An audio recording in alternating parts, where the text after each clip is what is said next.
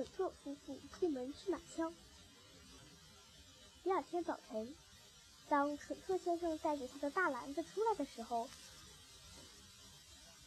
红笼子和大紫树上一只鸟也没有，他们都待在蠢特先生的房顶上呢。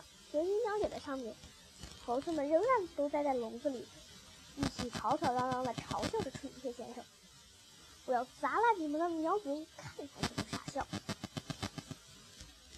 先生对小鸟们尖叫着：“下次我一定会捉到你们，你们一个都跑不掉了！我一定要把你们放在鸟肉馅饼里面煮了！”哎，你打算怎么办呢？蠢特抬抬头。蠢特先生非常的兴奋，他想到了一个很棒的主意，他大声说。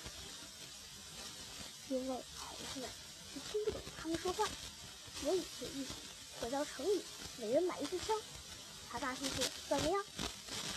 真妙！”此刻他在说，他咧开的他的嘴露出了他的黄板牙。我们要摆那种大型的猎枪，砰！一枪就能发射出更多的子弹。说的对，我们出去的时候要锁好房门。注意，还有训训练员那种大大的声音说。你们都得给我拿大顶，躲在另一个大顶上面，跳上去，快点！可怜的猴子们用手撑起身体，挨个爬到了上面。马哥窝铺在最下面，最小的猴子落在最上面。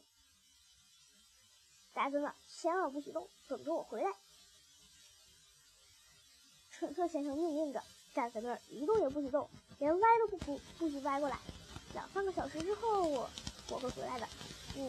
希望能看见和你们这样一样的姿势，一点也不许怕，明白了吗？蠢特先生说完就走了，蠢特太太也走了。这时候，只剩下那些猴子和小鸟了。